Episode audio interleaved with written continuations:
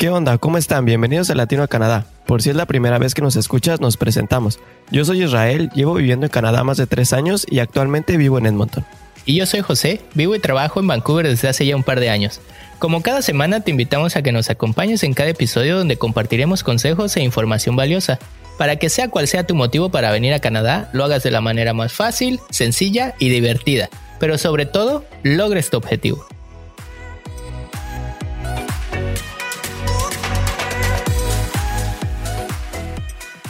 Bueno, pues bienvenidos a todos una vez más, como cada semana aquí presentes con ustedes. Claro, ya sabes, el que se mueve no sale en la foto y un día o una semana que no subamos capítulo, igual y nuestros fans se desangelan y nos dejan morir.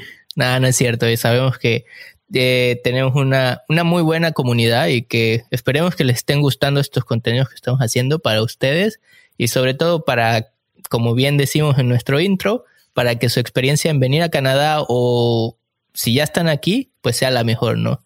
Sí, la verdad es que creo que como siempre decimos, el objetivo se va logrando y nos da mucho gusto que la comunidad que estamos, pues, como que cocinando esté creciendo y la verdad que, pues, todos los que escuchen esto, ojalá que esté siendo de mucha ayuda para ustedes. Y también queremos invitarlos a que nos escriban, nos manden los temas que, que les interesarían, preguntas, porque pues aquí estamos para eso, para para ayudarnos. Ayer un amigo me escribió algo y creo que es muy importante y me puso que juntos somos más fuertes, ¿no? Así es que, pues, creo que sobre esa es nuestra base de nuestro podcast. Así es que estamos aquí para ayudarles, no lo olviden. Y sí, por ahí ya han visto en nuestras historias que les hemos estado tratando de, bueno, hemos estado tratando, más bien dicho, de ponernos un poco más interactivos, de solicitarles su, su apoyo, sus preguntas, sobre todo. Eh, vamos a tener ahí una sorpresa, así que si pueden y quieren, por favor, participen. La verdad es que si todavía no están seguros y no quieren, pues van a ser de manera anónima. Si no, digan, oigan, yo quiero salir en el episodio, digan mi nombre de que yo puse la pregunta y con mucho gusto. Sí, en efecto. Y bueno, ya vamos entrándole un poco más al tema. Y creo que esto ya se está haciendo costumbre con nosotros. Hoy otra vez tenemos una invitada. Y la verdad que la tenemos, invitamos a mucha gente porque nos gusta eso de compartir micrófonos con otros. Y ¿Por qué no nos cuentas un poco de ella, José? Claro, y pues siguiendo un poco con nuestros invitados de Ecuador, porque pues como lo habrán notado y no nos pusimos de acuerdo, la verdad, han venido afortunadamente muchas personas de Ecuador. Eh, ella es mamá, esposa, inmigrante viviendo en Vancouver. Su frase y algo que creemos que es verdad dice así, siempre es temprano para rendirse. Y sí, ¿no? ¿O qué opinan? Bueno, Carla tiene un blog en el cual comparte su vida llamado Ecuatoriana en Canadá. Eh, también tiene un canal de YouTube recién salidito del horno en donde igual publica videos interesantes para todas las personas que están interesadas en venir a Canadá. Y si la sigues en su Instagram como ecuatoriana en Canadá, podrás también tener tips y recomendaciones sobre su vida en Canadá y sobre todo cómo hacer vida en familia como inmigrante en Canadá. De estos nos va a comentar un poco más a detalle en un ratito más. Así que, sin más ni más, Carla, bienvenida a Latino a Canadá. Israel y José, un gusto enorme eh, y un honor para mí poder estar aquí con ustedes compartiendo micrófono y para contarles un poquito más sobre mi experiencia como madre, eh, como profesional y como migrante en Canadá. Cuando yo me mudé a Canadá tenía muchas dudas y fue una de las principales inspiraciones para empezar mi blog y mi canal en YouTube. Sí, creo que en eso compartimos o tenemos ese punto en común. Y bueno, una vez más, bienvenida Carla y pues esta es tu casa, no lo olvides. Y bueno, para el tema de hoy creemos que este es uno de los temas a los que, pues como muchos dicen, nos queda el traje. Y es que bueno, la mayoría de las personas que deciden emigrar a Canadá están en una edad media y claro, algunos solteros, otros ya estamos casados o con parejas y otros pues ya está con hijos, ¿no? no, pues dímelo a mí. Aunque yo no vine con hijos y bueno, creo hasta donde yo sé, que tú tampoco, Israel, ¿va? Sí venimos con nuestras parejas. Y pues como todo, la vida empieza a tomar su curso y empiezan a llegar estos frutos del producto del amor, ¿no? Qué romántico, ya me empecé en lo, que estoy diciendo, ¿va? pero no, no, no. A ver, volvamos al tema. Si tú estás interesado en saber cómo es migrar con familia a Canadá, o a lo mejor llegaste solo, pero en el camino encontraste a tu alma gemela y tu familia está empezando a crecer, te invitamos a que te quedes hasta el final de este episodio, a Canadá con familia, donde con la ayuda de Carla trataremos de darte información que seguramente te ayudará a comprender cuáles serán los retos a los que te enfrentarás o cuáles son las ventajas de venir con todo el equipo a este grandioso país.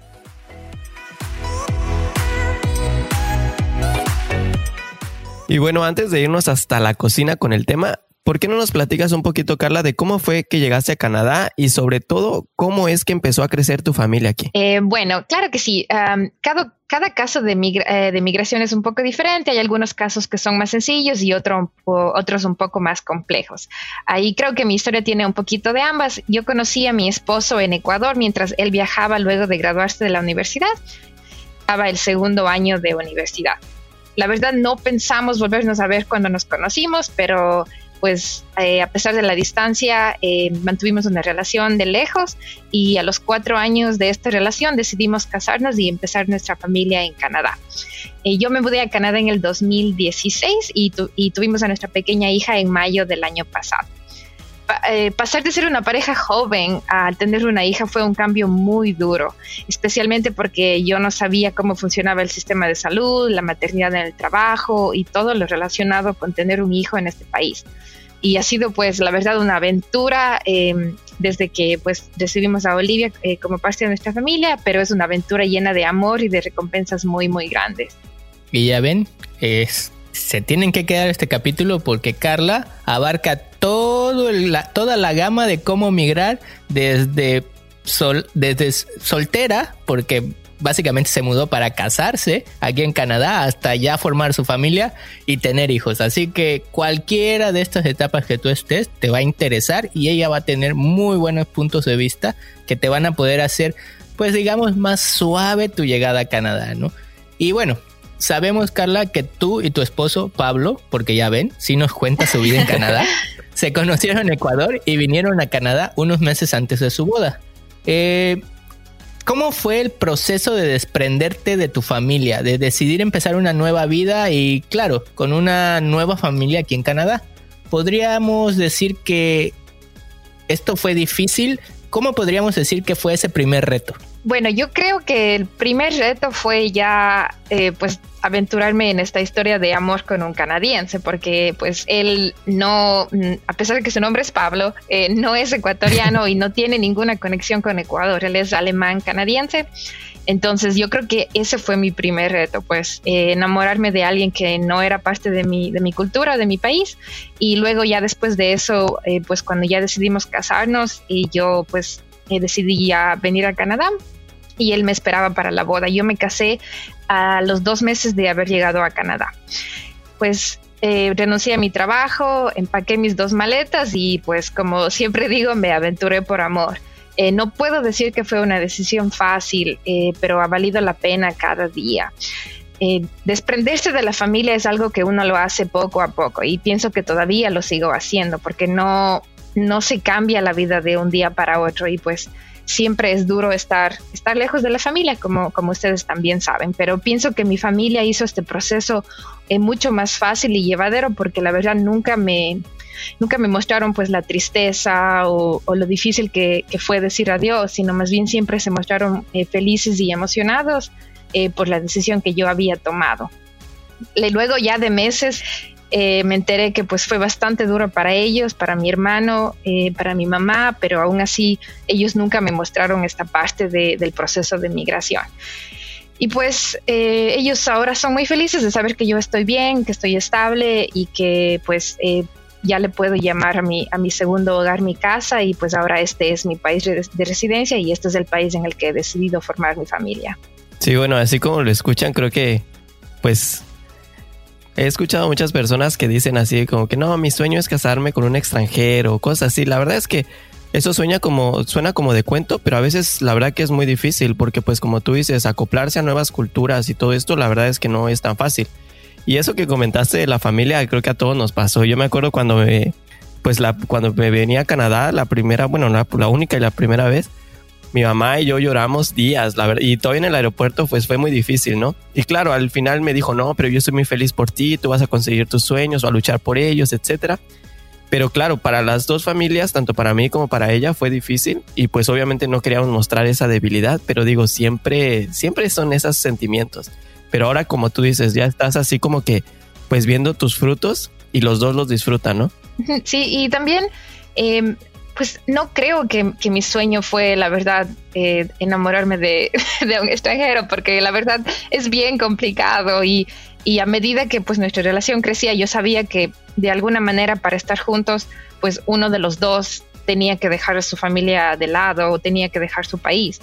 Em, sino más bien creo que pues me enamoré de, Pablo por su forma de ser, por quién era, por quién era y porque compartíamos muchos valores eh, que teníamos en común. Y creo que estos estereotipos que tenemos de los extranjeros a veces que o son muy fríos o son así, así de diferentes culturas, creo que creo que con Pablo más bien encontré a, a un compañero y a un mejor amigo de vida y que al momento de decidirlo pues valió la pena sin importar las barreras del idioma y de los países. Y bueno, y mencionabas que no tenía ninguna relación con Ecuador. Bueno, yo creo que ahorita pues más que unido a Ecuador, ¿no? ahorita ya, casi, casi que ya también le vamos a sacar el pasaporte ecuatoriano a él también. y bueno, parte de este desprendimiento, ah, o bueno, parte de esta decisión de también ah, salir de tu país, formar, como bien dijiste, el, eh, una nueva familia, o bueno, una extensión de tu familia lejos de, de la base familiar, por así decirlo, pues en algún momento, aunque posiblemente y respetando otras decisiones no todos piensen igual, pero por ejemplo, en tu caso yo sé que lo pensaste, en mi caso pues también lo teníamos medio planeado. Pues, ¿cómo, cómo tomaste el, formar una familia extendida, ya no tener hijos? Eh, ¿Cómo decidiste que, bueno, sabemos, porque repito, no, sí nos cuenta su vida en su blog, uh, que tu hija nació aquí en Canadá ¿Y Cómo, cómo, crees que hubiera sido diferente o cómo crees que hubiera este, este tema tenido implicaciones si tu hija hubiera nacido en Ecuador y luego moverse? ¿Hubiera sido más fácil, más complicado? Eh, el que haya nacido acá, también qué implicaciones tuvo. Bueno, como nosotros nos casamos eh, pues aquí en Canadá y decidimos empezar nuestra familia en Canadá, antes de eso sí consideramos la idea de que Pablo se, se mudara a Ecuador, porque como decía, pues uno de los dos iba a tener que hacerlo.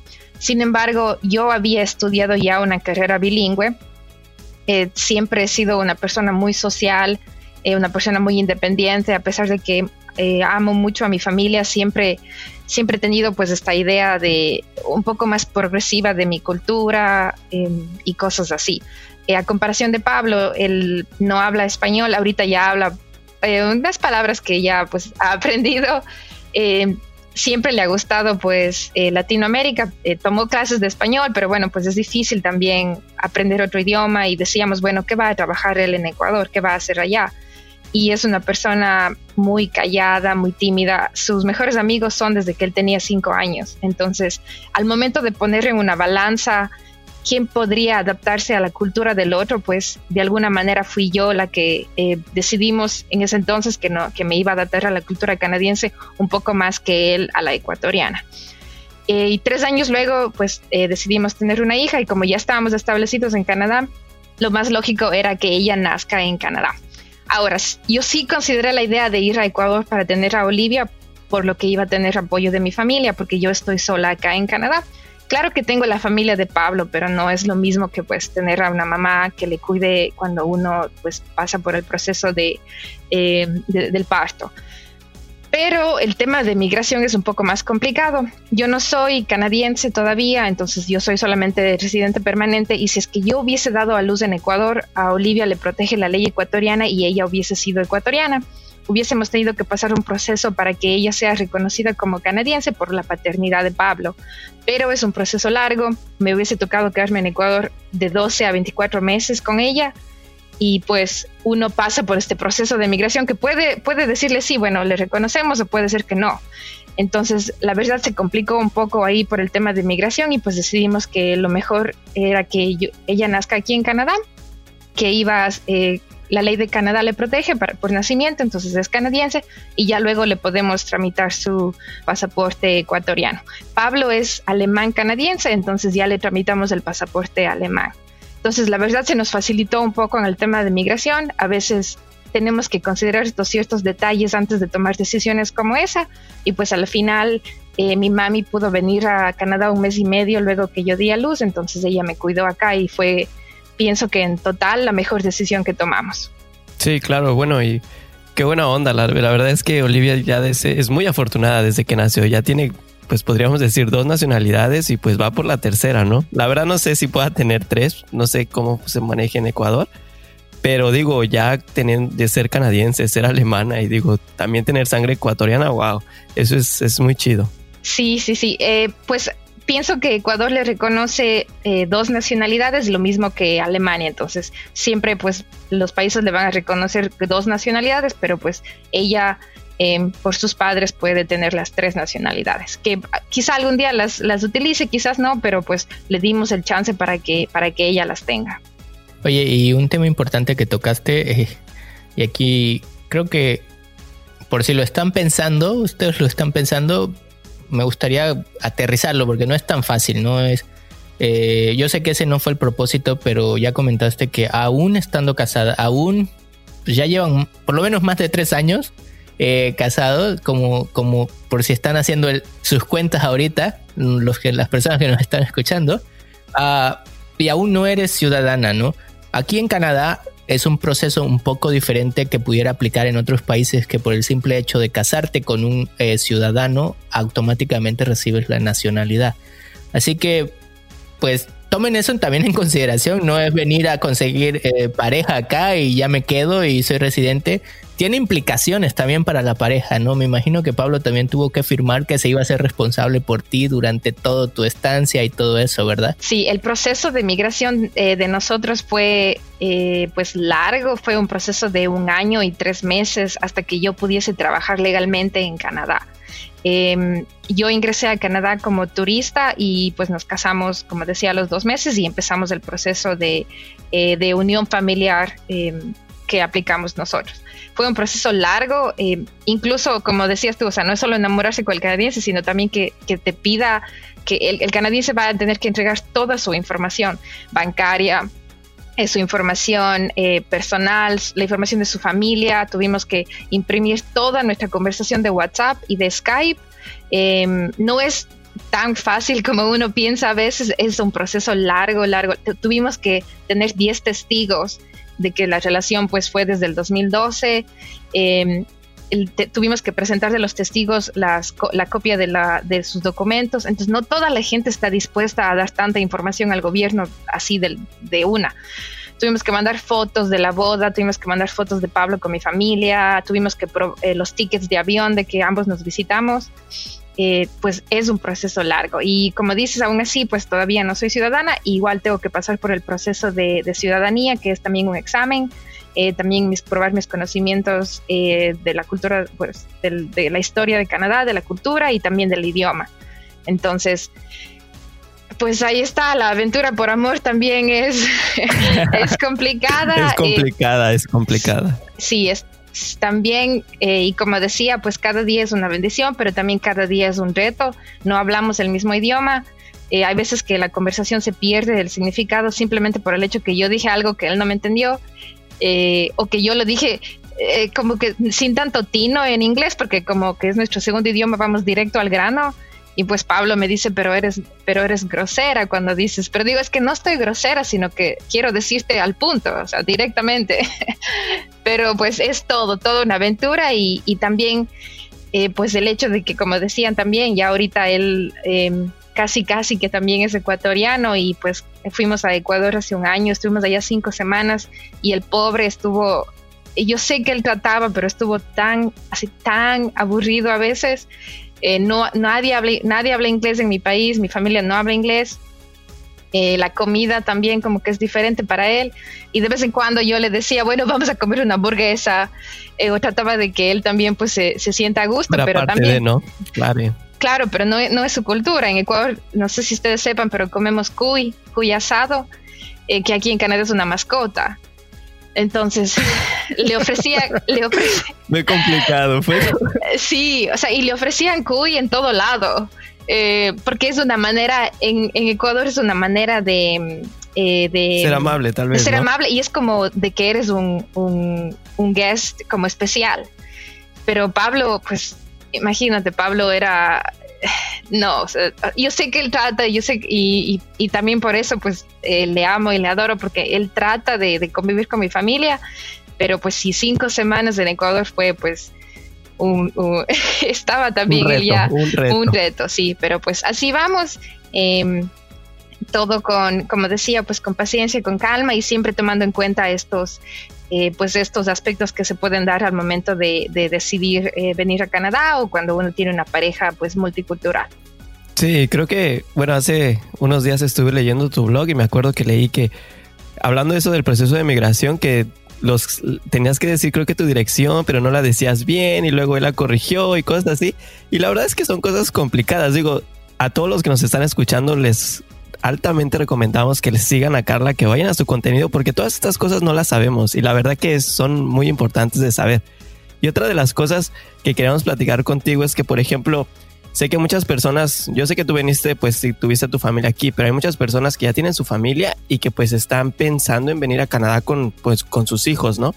Y aquí una cosa que pues yo me pregunté en alguna vez, aunque no tengo hijos, y muchas personas también se preguntan, es, por ejemplo, si tú vienes ya con tus hijos, ¿qué pasa? Ellos pueden, digo, hablando en lo académico, ¿cómo es este proceso? Ellos pueden seguir estudiando aquí en Canadá.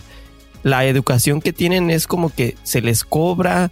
Y otra de las cosas es que tú crees que el idioma es una barrera para pues estos niños o jóvenes que llegan aquí a Canadá como nuevos inmigrantes?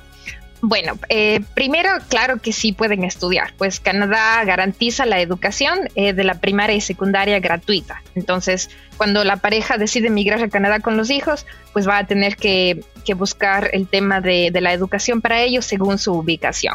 Es un poco diferente a Ecuador, porque en Ecuador por lo general uno decide dónde quiere que estudien los hijos y pues aplica a esa escuela y espera por un cupo y cosas así. Pero aquí en Canadá es... Eh, se lo organiza por distritos y según dónde vivan.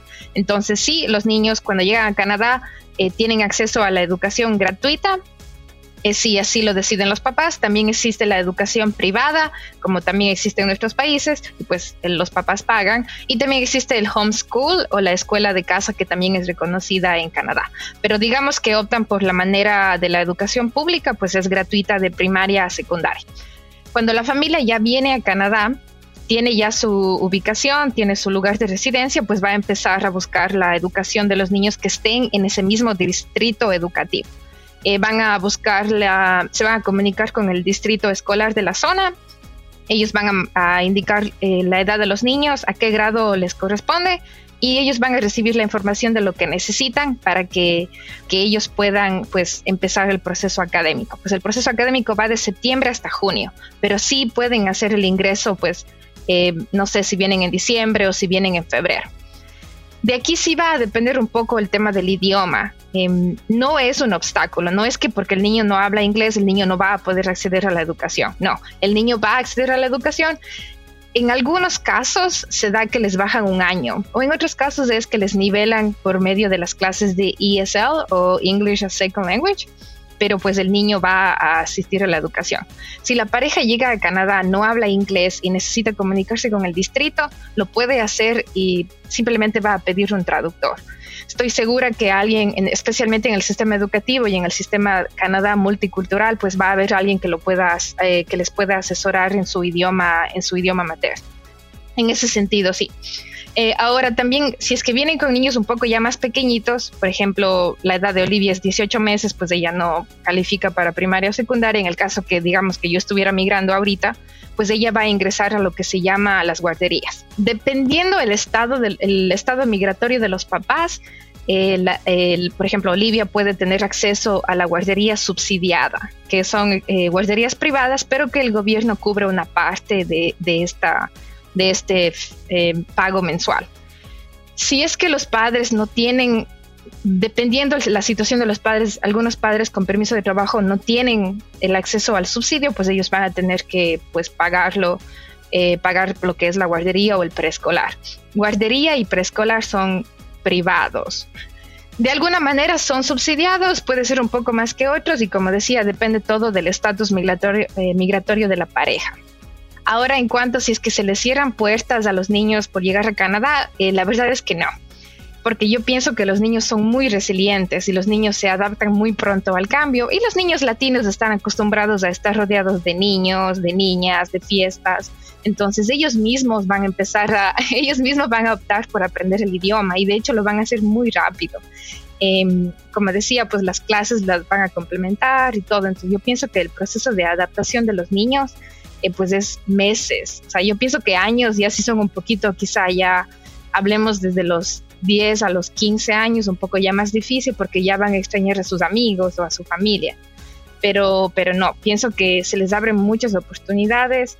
Em, incluso hay muchos jóvenes que que vienen acá pequeños y que luego el, el, español les sirve como una habilidad en su currículum. Entonces ya aprendieron el idioma inglés y ahora el español es como su, como su fuerte, o sea, tienen otro idioma. Entonces sí, o sea, no, el, es un poco complicado la migración como familia, pero no es imposible. Y como tú decías, pues eh, no se, no, uno no se va a rendir en el proceso y si ya la familia ha decidido hacerlo, pues eh, todo va, todo va a ir teniendo su, su curso. Y también otra cosa más, y como un tip a las familias que van a migrar con hijos, es que traigan todos sus documentos de los niños, todo. La partida de nacimiento original, eh, los, las copias de los certificados, si los niños han tenido excelentes notas, todos esos certificados, porque al momento de aplicar a la, a la escuela, pues les va a servir todos estos documentos. Entonces, niños pequeños, traer todos los documentos, tanto educativos, de nacimiento y también como de salud. Oye, y perdón, aquí en este podcast, como, como dijéramos en México, hablamos sin pelos en la lengua y, y la verdad es que todo lo que mencionó Carlos es verdad.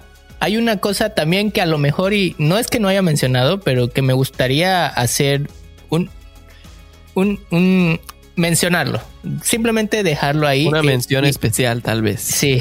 Y la verdad es que si vienen con niños pequeños de, de edad de guardería, de kinder, de preescolar, no sé cómo le llamen en sus países, sí pónganse en contacto con las guarderías desde antes. Eh, no sé, Carla, tu experiencia, pero por ejemplo en Downtown Vancouver, encontrar una guardería te meten a una lista de espera de por lo menos un año. Sí. Por lo menos. Wow. Eh, Así que. Sí, Oh, perdón, perdón, José, que te interrumpa. No, no, no, adelante, adelante. De hecho, eh, a mí me aconsejaron buscar la guardería de mi hija ya para cuando tenga el año para que vaya desde que yo estaba embarazada. Entonces son 12 meses de espera. Em, ahora, obviamente, si los papás ya saben dónde van a venir, sí sería bueno que puedan ponerse en la lista de espera. Sí es más complicado eh, con niños más pequeñitos, porque como decía, no es parte del sistema público de educación. Entonces sí, vale, vale notar eso de que pues guarderías de hecho no hay suficientes. Entonces sí va una lista larga y lo mejor es pues eh, tener eso ya antes. Y, y, se los comento no, no tanto por el, por el tiempo de espera, porque pues obviamente eso no lo vamos a poder mover tanto, sino si tienen pensado en venir en pareja y presupuestado que los dos trabajen, pues tengan en cuenta que si tienen niños menores, una de dos, o alguien se tiene que quedar a cuidarlos, o van a tener que pagar estos servicios de las personas que, como dijo Carla, que son privadas y que cuidan niños a veces en sus casas, pero que son más eh, menos económicos, más caros, por así decirlo. Sí, estamos hablando de aproximadamente 800 a 1.400 dólares canadienses al mes para el cuidado de niños menores de tres años. En, Jesús, no, pues eso es lo, una renta de una, de una casa, yo creo, un departamento, es muy caro. Sí, Así que sí, tómenlo en cuenta para hacer su presupuesto, ¿no? No es voy a Canadá, como en mi país, meto al niño a la guardería privada y San se acabó, no, porque a lo mejor vas a poder meterlo a la guardería, pero vas a ganar 1600 y todo se te va a ir en la guardería. Solo presupuéstelo, no, no, no, no se, no se, asusten, no se, asusten. La verdad es que es una muy buena opción. Solo que si están pensando en venir a trabajar los dos y sumar eso y sacar y bla, bla, bla, tengan en cuenta que sí es un poco más complejo en niños menores. Ya cuando van creciendo, pues ya hay muchísimas opciones de acuerdo a los distritos, ¿no? Y la, y la otra posiblemente o una mitigación a esto sería escojan la ciudad o el área donde haya más disponibilidad. Si se van al downtown Vancouver, por lo menos tres años van a tener que esperar.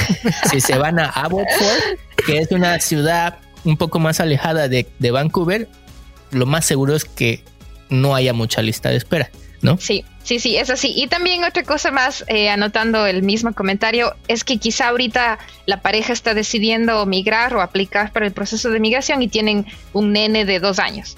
El proceso de migración no es de un mes, dos meses. Puede que el proceso de migración dure cinco años. Entonces, eh, si tienen si tienen todavía el, niño pequeño, pues están empezando a, aplicar para el Express Entry o cualquiera de los programas para Canadá, quizá ya al momento de que se les dé el, eh, pues la residencia canadiense o el permiso de trabajo, los niños ya, los niños ya estén más grandes. Entonces, claro, hay que tomar esto también en cuenta al aplicarlo y pues eh, no es como para asustarlos ni nada, pero sí ya es un, un poco más complicado, pero no es imposible. Yo trabajo tiempo completo y tengo pues mi hija. Sí, no, bueno, creo que aquí yo me siento fuera de lugar. Ustedes son los expertos, son los que tienen bebés, digo yo. Afortunadamente o desafortunadamente todavía no llego a esa etapa. Pero aquí retomando algo que dijo José, es que cuando los niños van creciendo, pues las cosas van cambiando, ¿no? Y yo estoy muy seguro que tú te has hecho esta pregunta, aunque tu hija aún está muy pequeña. Pero es que aquí, por ejemplo, yo me acuerdo que cuando vine a estudiar inglés, llegué a un homestay y la persona pues vivía sola, ¿no? Y yo le pregunté, bueno, ¿y ¿Tienes hijos? Sí, sí tengo hijos. Y me comentó, no, pero mi hijo a los 15, 16 años dejó de vivir conmigo porque pues obviamente ya, o sea, él tiene que hacerse responsable de sus cosas, él está estudiando, él trabaja, yo lo apoyo, pero la verdad muy poco, ¿no? Y creo que nuestras culturas latinas pues sí son diferentes en este aspecto. Entonces, tú, te digo, yo creo que te has hecho esa pregunta y tú crees que tú vas a, tomar estas costumbres canadienses de dejar a tu hijo que se desprenda del seno familiar desde muy pequeña o muy temprana edad? ¿O estás dispuesta o quieres tú aplicar pues todavía esa cultura latina que nosotros traemos? Bueno, eh, sabes que sí, Isra, yo me hago esa pregunta todos los días, cada vez que tengo que disciplinarle o darle algo de comer o cualquier cosa con ella, porque siempre está pues ambas culturas presentes. Y pues al ser una pareja multicultural, pues sí tenemos nuestros, nuestros desafíos porque ambos nos criamos totalmente diferentes. Pablo tiene sus papás que han estado, han estado casados por 34 años, los míos son divorciados desde que yo tenía 12, entonces ya de por sí tenemos diferentes realidades eh, al criarnos. Y pues lo que hemos tratado de hacer es combinar ambas culturas y tratar de buscar lo bueno pues de, de ambas culturas. Tratar de ver eh, qué, pensamos ambos que están bien, que está bien aquí en Canadá y que está bien en Ecuador y pues lo, aplicamos con ella. No creo que mi idea sea, pues ya cumple 18, que se vaya, chao, ya estás grande, porque obviamente soy una mamá latina, pues y, voy a querer que, que, pues ella se sienta siempre, siempre protegida por nosotros. Pero yo pienso que para mí lo más importante va a ser que ella pueda tomar sus decisiones, sea una persona responsable, eh, tenga buenos valores y esas decisiones pues le traigan cosas buenas en la vida. Eh, si Olivia decide estudiar en Victoria o en Montreal y se tiene que ir a los 18 años, pues si ese es su destino, que, bien por ella. No creo que sea algo de que yo le obligue a, irse, a salir de la casa, pero pues ellos deciden y, yo de por sí ya me considero una persona mucho más progresista que, que la propia cultura latina, quizás sea por el mismo hecho que pues eh, ya vivo acá en Canadá y tengo un poco de ideas ya un, poco más abiertas que pues las de la cultura latina. Entonces, eh, ustedes saben que no es fácil para, para una, una, mujer criarse pues todavía en un, país machista como son los, nuestros, em, con desigualdades en sueldos, con desigualdades en oportunidades para los hombres y mujeres. Sin embargo, yo tuve una excelente mentora que fue mi mamá y siempre me, me dijo que yo me podía comer el mundo siempre, a pesar de que sea mujer. Entonces, pues lo mismo quiero hacer con mi hija, no hay barreras para ella, eh, ella decidirá su propio destino, su propio camino y lo que podemos hacer pues es enseñarle desde pequeñita que, que cada decisión tiene su consecuencia y pues em, si la consecuencia es lo que ella quiere, pues que, que tome no las decisiones. Y creo que aquí, retomando tu comentario, va a ser una decisión de ella, ¿no? Yo creo que si hacemos un poco de, retrospectiva a nosotros mismos y yo creo que aplicaría a cualquier adolescente, la respuesta es, entre más lejos de mis papás, mejor, ¿no? Sí. Claro, ya después de que acabas la universidad y tienes que regresar y ves que tienes que pagar cuentas y eso, pues ya empiezas a querer a tus papás otra vez, ¿no? pero mientras eh, en, la, en la adolescencia, pues si nosotros vivimos en Vancouver, lo más seguro es que quiera ir a estudiar a Toronto o viceversa, ¿no? Es muy común, es muy común aquí en Canadá, pues que, los adolescentes decidan estudiar en la universidad al otro lado del país y lo más lejos de los padres. Eh, pero mientras pues sea estudio y, y mientras ellos sean responsables, pues está bien. ¿Por qué no?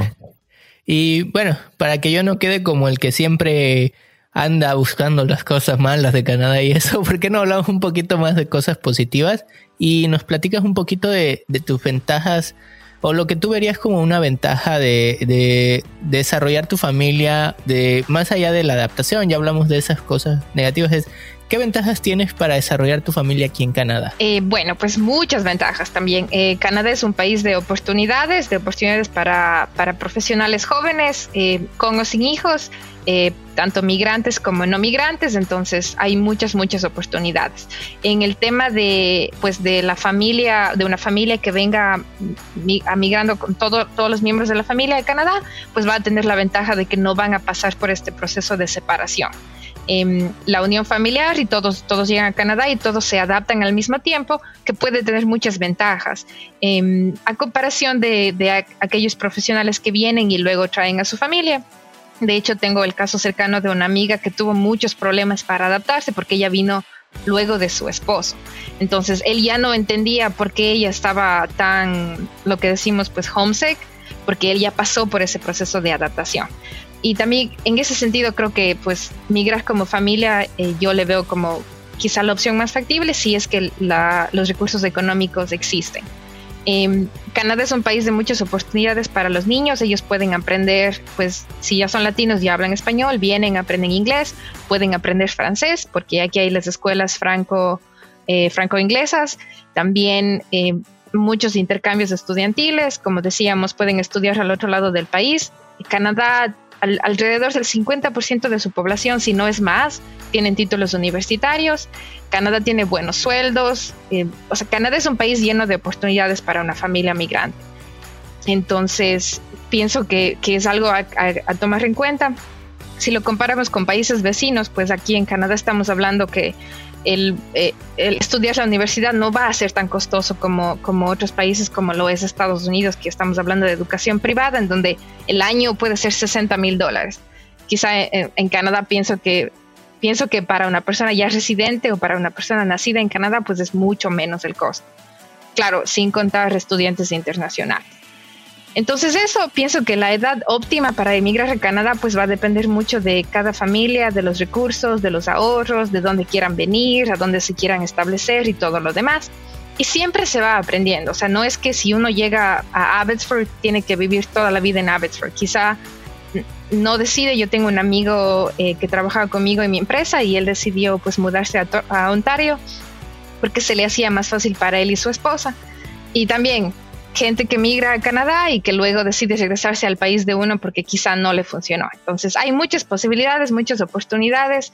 Cuando uno es joven, pues está bien echarse también para atrás si es que esto no es parte de su sueño, entonces ya, ya va a depender de cada uno. Pero si es que ya tienen la idea eh, de migrar como familia, pues es un, un proceso largo, pero un proceso definitivamente bueno y que vale la pena. Sí, bueno, creo que lo que acabas de mencionar es súper importante porque sí hemos recibido preguntas Así de que, oye, ¿y qué tal si mi esposo se va primero, consigue trabajo, consigue casa y luego me voy yo? Digo, es una opción, como tú dijiste, ¿no? No estamos diciendo que no sea bueno, que no sea, que sea malo.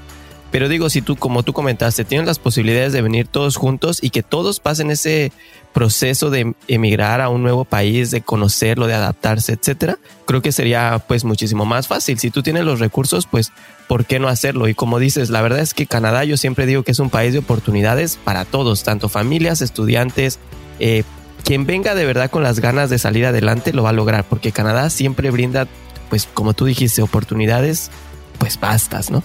Sí, sí, sí. Y también Canadá, a diferencia de otros países, no tiene la asimilación cultural. No es que llegas a Canadá y te tienes que hacer canadiense. No, no, no existe como tal eh, esto de la cultura canadiense, porque la cultura canadiense es la formación de varias culturas. Entonces, em, eso también hay que tomar en cuenta, que aquí existe el multiculturalismo, Entonces, si uno viene, pues muy orgulloso de dónde viene y la gente de hecho siempre está muy curiosa por saber de dónde uno viene y hay como este como este reconocimiento pues a la multiculturalidad. No en todos lados, porque como todos, tampoco Canadá es un país perfecto, pero eh, este proceso de multiculturalidad es, es bueno y también pues es reconocido a nivel mundial. Sí, bueno, como bien, como bien dijo Carla, Canadá es una cultura hecha de culturas, ¿no? Aquí no hay la cultura dominante y bueno, eh, obviamente todo tiene un proceso de adaptación y sí van a tener que adaptarse y, ese es un tema vasto, pero pues Canadá pues digamos que es un poquito menos agresivo en cuanto tú adaptarte a otra cultura y más como que mimetizarse, ¿eh? mi palabra dominguera, con, con, la cultura que ya está, ¿no? Como no hay una cultura dominante en efecto. Y bueno, otra de las cosas que creo que, bueno, que creemos que es importante tocar es el tema de las finanzas familiares y sobre todo como migrante, ¿no? Hace unos días eh, hablaste en tu Instagram y nos diste cinco reglas que nos parecieron bastante interesantes. ¿Por qué no nos platicas un poco de esto? Bueno, eh, a mí el tema de las finanzas, de la migración y de los niños, ser mamá y todo eso me encanta y me apasiona. A veces tengo conflicto en mi contenido porque no sé qué publicar o de qué, pero pues eh, ya se venía esto del eh, Black Friday y de todas las promociones de Navidad y todo lo demás. Y pues eh, sí, las finanzas es algo que me apasiona mucho y también pues saber cómo, cómo manejar nuestro dinero y especialmente cuando ya llegamos pues a Canadá. Em, también pienso que muchos migrantes tenemos estas ganas de mostrar lo, lo, feliz que somos en redes sociales y que va bastante asociado con el tema del, del materialismo, de la compra de las cosas. Entonces, ya cuando llegamos a Canadá o cuando yo llegué a Canadá me, choqué en la pared y me di cuenta que es otra realidad. Yo con mi primer sueldo en Canadá me compré dos pares de zapatos que me costaron 200 dólares americanos. Eh, comía todo el tiempo, en, esto es en Ecuador, pues comía todo el tiempo en la calle, eh, restaurantes, salía, pagaba el taxi. Mi mami me decía, pareces eh, accionaria de los taxistas porque siempre estás cogiendo taxi, tomando taxi. Entonces o sea, nada de administración financiera para nada. Y los únicos ahorros que yo tenía era pues mis ahorros cuando fui au pair en Estados Unidos. Entonces ya al a Canadá, pues las cuentas aquí no esperan. Aquí no es que pues te paga mamá o papá, no, aquí uno llega y tiene cuentas de absolutamente todo. Em, entonces sí fue algo que, siempre me ha gustado y que siempre me ha apasionado. Y siempre hay que ponerse a, pensar en este dicho, no sé si lo dicen en México también, que hay que cubrirse con la cobijita hasta donde, no, hay que, hay que estirar los pies hasta donde alcance la cobija. Entonces, no puede uno andar en un Tesla si gana el sueldo básico en Canadá, porque vive endeudado toda su vida. Entonces, entonces siempre hay que tener pues mucho cuidado y em, siempre preocuparse en las finanzas. Recordemos que las finanzas o el dinero que tenemos es producto del tiempo que estamos invirtiendo en ese trabajo. No por querer comprar algo vamos a estar trabajando 100 horas a la semana, que es nuestro tiempo, o sea, es nuestra juventud en muchos casos. Entonces siempre tratar de analizar que, los ingresos tienen que, ser, tienen que ser mayores a los gastos, que las tarjetas de crédito tienen que estar en cuidado, tienen que tener no límites muy altos, eh, siempre pensando en el futuro, en ahorrar, en todo eso. Y también algo gracioso que les voy a compartir con permiso de mi esposo es que cuando yo llegué a Canadá y dices, bueno, se casó con el canadiense, ya se le resolvió la vida eh, y ahorita ya todo bien. No, llegué a Canadá con mis ahorros de au pair eh, y mi esposo tenía 6 mil dólares canadienses en su tarjeta de crédito de deuda. ¿Qué Entonces, Entonces, y de hecho Canadá es uno de los países más endeudados en tarjetas de crédito del mundo, porque la gente compra con las tarjetas de crédito y nunca paga. Entonces, mis ahorros de au pair se fueron a pagar las deudas de, de, mi esposo al mes de casada. Entonces, desde, desde ese entonces, obviamente ya no tiene tarjeta de crédito, no controla sus finanzas ahora mi esposo. pero, pero no, o sea, sí es algo que, hay que tomar en cuenta. Hay que tener cuidado la alimentación, la ropa, o sea, los niños se ensucian. En, en, la guardería de Olivia tienen prohibido que les mandemos con vestidos o con ropa nueva, porque la Olivia no se va a ir a un desfile de moda, sino se va a ensuciarse, a aprender, a, correr, a caerse en la tierra. Ahorita, en la, si hay nieve en la nieve, se, todo. A veces viene está cubierta de pintura. Entonces, no, no, o sea, no tiene sentido que uno les sexualice a los niños o les los cría a los niños con marcas y que solo se pueden poner estos zapatos y cosas así. O sea, hay que tener ya un poco más de conciencia, especialmente ahora esta nueva generación de jóvenes, pues que se nos hace bien difícil tener una casa o todo, la verdad, todo es muy costoso. Ya no es como antes que pues tenías un título universitario y, y ya te comprabas la casa y la vida resuelta. Ahora es mucho más complicado, entonces sí es algo que me apasiona y quizá pues podamos hacer otro podcast sobre las finanzas en, en Canadá. Eh, pero bueno, pues eso, eso es lo que les puedo contar en cuanto a, a, las finanzas y pues ahora ya estamos un poco más controlados con el dinero y esperamos que pronto podamos cumplir nuestro, nuestro sueño de comprarnos nuestra primera casa eh, juntos. Ya verás que sí, la verdad que digo, lo que acabas de comentar es muy importante y digo, más importante cuando vienes con tu familia a Canadá como nuevo inmigrante, ¿no? Como como que tienes que saber tu presupuesto, cuánto puedes gastar en la casa, cuánto en la comida afuera, cuánto en diversiones y todo es muy, tiene que ser un poco rutinario, digámoslo así, porque un poquito te sales de tu presupuesto y la verdad que te puede afectar bastante, porque nosotros obviamente digo, afortunadamente pues ustedes ya están trabajando, yo soy estudiante, puedes ganar dólares canadienses y ya no te duele tanto. Pero cuando vienes con otra moneda a Canadá y lo conviertes, como dijo José, el que no convierte no se divierte, es así como que, o sea, es mucho. Y ahorita que también mencionaste eso, se me vino un capítulo que grabamos también con otras ecuatorianas que dijeron, o sea, nunca habíamos visto el valor del dinero hasta que empezamos a trabajar. Cuando yo iba a comprarme una, no sé, unos zapatos, una chamarra, lo que sea, y veía que me costaba cuatro o cinco horas de trabajo, la verdad es que decía, no, o sea, no voy a tirar cinco horas de mi vida en una, en chaqueta, ¿no? Entonces creo que sí, como dices, esto es un tema bastante, bastante extenso y eh, vuelvo a repetirles, vayan al contenido de Carla, ella con esas reglas que nos dio, pues creo que son muy buenas y como le dijo, fíjense, les, le, quitó la tarjeta de crédito al esposo, pero lo libró de deudas, entonces eso es muy bueno. Oh, no, las tarjetas de crédito y los canadienses no se llevan bien, entonces no, no funcionan juntos. Oye, Carla, pues yo creo que tampoco con los mexicanos se llevan muy bien porque pues a mí no me iba tan bien tampoco. ¿ah? Sí, es que pienso que cuando uno es eh, joven profesional y pues no tiene hijos o nada que preocuparse, pues el dinero le va y le viene, pues. Y es diferente también, no sé si en México ganan por sueldo, a Canadá ganas por hora, entonces aquí uno calcula, pues si el par de zapatos le cuesta 100 dólares y uno gana, gana 20 dólares la hora, pues son cinco, o sea, es casi un día de trabajo por un par de zapatos. En cambio, en Ecuador a mí se me hacía fácil por lo que era mi sueldo, pues entonces ya todo se iba. O sea, yo de mi, de mi año de trabajar en Ecuador no ahorré un centavo, porque no sé qué hacía con el dinero y pues ahora con otra mentalidad totalmente diferente y a pesar de tener pues una hija pequeña, eh, de tener los gastos eh, con ella, pues hemos podido ahorrar y tratamos de ahorrar cada mes, eh, como les decía, pues para que ojalá podamos comprarnos nuestra casa pronto. Pues me siento afortunado entonces todavía de ser, pues no soltero, pero no tener hijos y poder gastar el dinero, como dice Carla, pues sin que le tomemos mucha importancia, ¿no? Y bueno, creo que con esto pues estaríamos llegando al final de nuestro episodio. Carla, una vez más, eh, pues muchas gracias por toda esta información que nos diste. La verdad es que es un tema súper importante eso de venir a Canadá con familia. Es un tema que pues sí merece la pena tocar y tal vez en un futuro hagamos una segunda parte, porque pues como dijimos, muchos vienen solos, pero también pues muchos vienen acompañados. Y creo que desde lo personal fue la mejor decisión que pude tomar, pues venir con mi pareja, ¿no? Porque pues se nos ha hecho la vida un poco más fácil.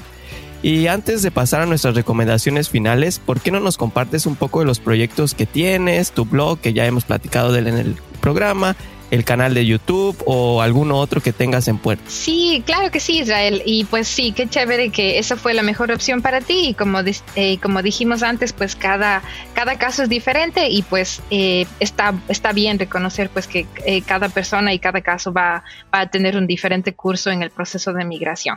Y claro que sí, te cuento que pues mi Instagram está como arroba ecuatoriana en Canadá, que también está conectado para mi canal de YouTube y también para mi fanpage que tengo en Facebook tengo un blog escrito y también tengo un canal de YouTube. Em, mi contenido ya es un poco más está un poco más chistoso, pero siempre tratando de mantener pues la, el realismo de la migración, el realismo de la vida en pareja y el realismo de la maternidad. No siempre son historias buenas, a veces son historias un poco más em, experiencias malas o grises, pero pues em, ahí vamos. Y también les cuento que tengo un proyecto de empezar un club de conversación en inglés. Quiero hacerlo una vez al mes y pues en eso es en lo que ahorita estoy trabajando. Quiero hacerlo pues de manera digital y de manera gratuita para que personas que están aprendiendo el idioma pues puedan eh, mejorar su, su oído al escuchar Em, hablar en inglés y ojalá pues pueda convencerle quizá a Pablo o a su familia que, que nos pueda, nos pueda, se pueda unir a este proyecto. Eh, y eso, pues les espero en mis redes sociales. Eh, siempre respondo a los mensajes en redes sociales. Y pues un gusto haber estado aquí con ustedes y muchísimas gracias por tenerme en este espacio. Gracias a ti por aceptar la invitación y wow. Para todos aquellos que están diciendo es que no hay mucha información, es que no necesitas saber más de Canadá, miren, en una sola persona hay muchísimos canales de conexión, eh, blog, videoblogs, uh, clases de inglés. Clases de inglés, club de conversación. O sea, tienen, así como nosotros, como ella, hay muchas personas que les pueden ayudar y que están dispuestas a ayudar y lo hacemos de mucho, de, de corazón. La verdad es que lo hacemos para que lo que pasamos nosotros, pues a lo mejor no decir no lo vayan a pasar, pero si lo están pasando o si lo pasan, lo sepan, eh, lo, sepan sacar adelante y a flote más rápido, ¿no?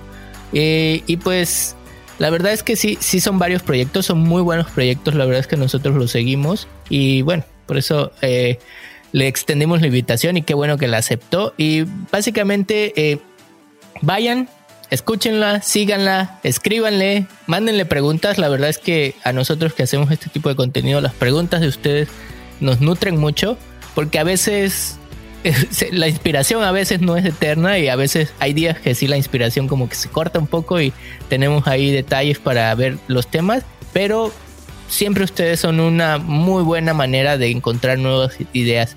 Y como decimos siempre, todo principio tiene un fin. Y con esto pasamos a las recomendaciones finales de este episodio.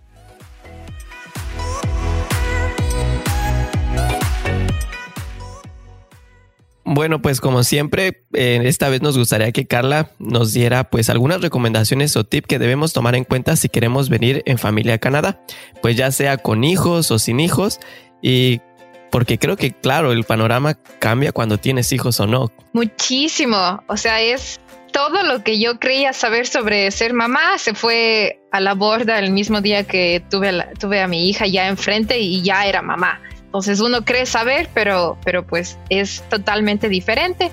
Sin embargo, pues tener un hijo y, tratar de pues criar a un hijo que sea que sea más consciente, más respetuoso, que sea quizá más, más buen ser humano que uno mismo, pues yo creo que de alguna manera está el propósito de la vida, porque ahorita eh, Olivia, la verdad es, creo que todo para nosotros, y entonces eso pues se vuelve un hijo.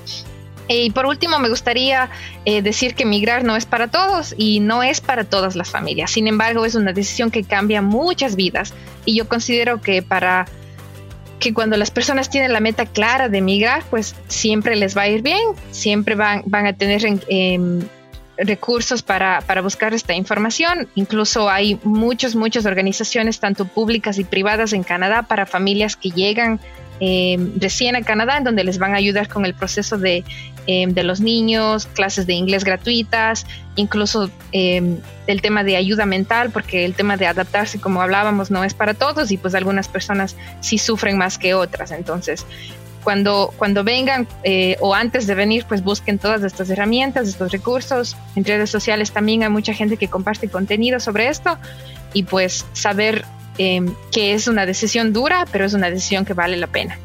Y como mujer, mamá y esposa, si tú estás eh, planeando venir a Canadá y tienes dudas, pues como les decía, busca ayuda, no te quedes callada, a veces la depresión o el homesick puede alargarse. Em, como les decía, yo conozco a alguien cercano a mí, pues que, no le está pasando muy bien, sin embargo, em, siempre estamos ahí para apoyarles y quizás, quizás sea solamente un mensaje que enviar o no sé, una salida o un café o algo que pueda pues ayudar a, una mamá migrante que está aquí, que no sabe el idioma y que pues de alguna manera se siente perdida o también se siente perdido. Em, y siempre, aquí voy a, voy a volver a mi frase que digo, esto de siempre es temprano para rendirse, así que cuando ya tomen la decisión de emigrar, pues háganlo con todo su corazón y pongan, y pongan toda, toda su energía a este proceso. Em, es un proceso pues como hablábamos, pues complicado como debe serlo, pues es una migración, pero también lleno de, muchas oportunidades y pues de quizá un mejor futuro para los hijos o las hijas que, que ustedes traigan a vivir a Canadá. Sí, la verdad, totalmente de acuerdo contigo. Yo siempre digo que también no, este proceso es para valientes, para gente que se atreve, para gente que quiere salir adelante, no es para todos.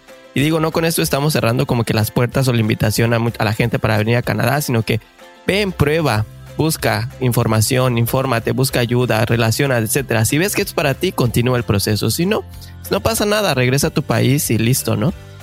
¿Y tú, José, quieres agregar algo más? Nada más comentar que si, como decimos en México, están pensando traerse hasta el perico, pues no es fácil, pero siempre hay maneras, ¿no? Hay, es, solo, es solo cuestión de buscar la información y repetimos, y aquí hablamos sin pelos en la lengua, si no es lo tuyo, también decidir decir va de reversa, ¿no? O sea, tampoco hay que obligarse y, y a quedarse. Pero bueno, como bien hemos comentado en este episodio, hay maneras de venir en cualquiera de las fases con familia soltero, con hijos, casado, divorciado, lo que tú quieras, siempre hay maneras, solo hay cuestión de ver cómo. Sí, hasta las mascotas se puede traer. Eh, yo trabajo en importaciones y a veces traen pues las mascotas eh, por vía aérea también. Entonces no se preocupen si tienen perros o gatitos, también les traen con ustedes. Ya ven, si aplica lo del perico. Sí, sí. Bueno, pues Carla, una vez más, muchísimas gracias por tu tiempo y por habernos acompañado el día de hoy. La verdad que esperamos tenerte muy próximamente en Canadá otra vez para compartirnos pues ya sea el proceso de migración que pasaste, las finanzas o cualquier otro que se te venga a la mente y quieras compartir con nosotros, pues ya sabes que Latino a Canadá es tu casa. Gracias chicos, muchísimas gracias por la invitación y pues ahí estamos conversando para, para colaborar de nuevo en el futuro. Gracias. Gracias, muchas gracias Carla y muchas gracias a ustedes por escucharnos.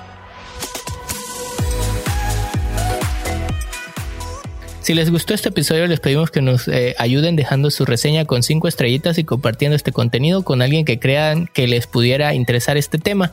Les invitamos a suscribirse a este podcast en la plataforma de su preferencia. Estamos en las principales como iTunes, Spotify y Google Podcasts.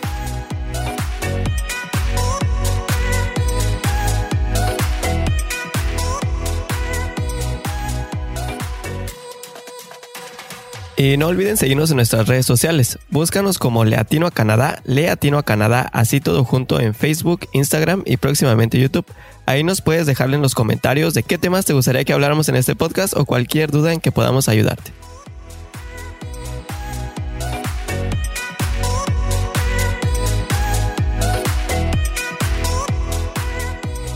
Y antes de terminar, te recordamos que estés en donde estés, siempre habrá un compa latino en tu camino. Y recuerda, siempre es temprano para rendirse.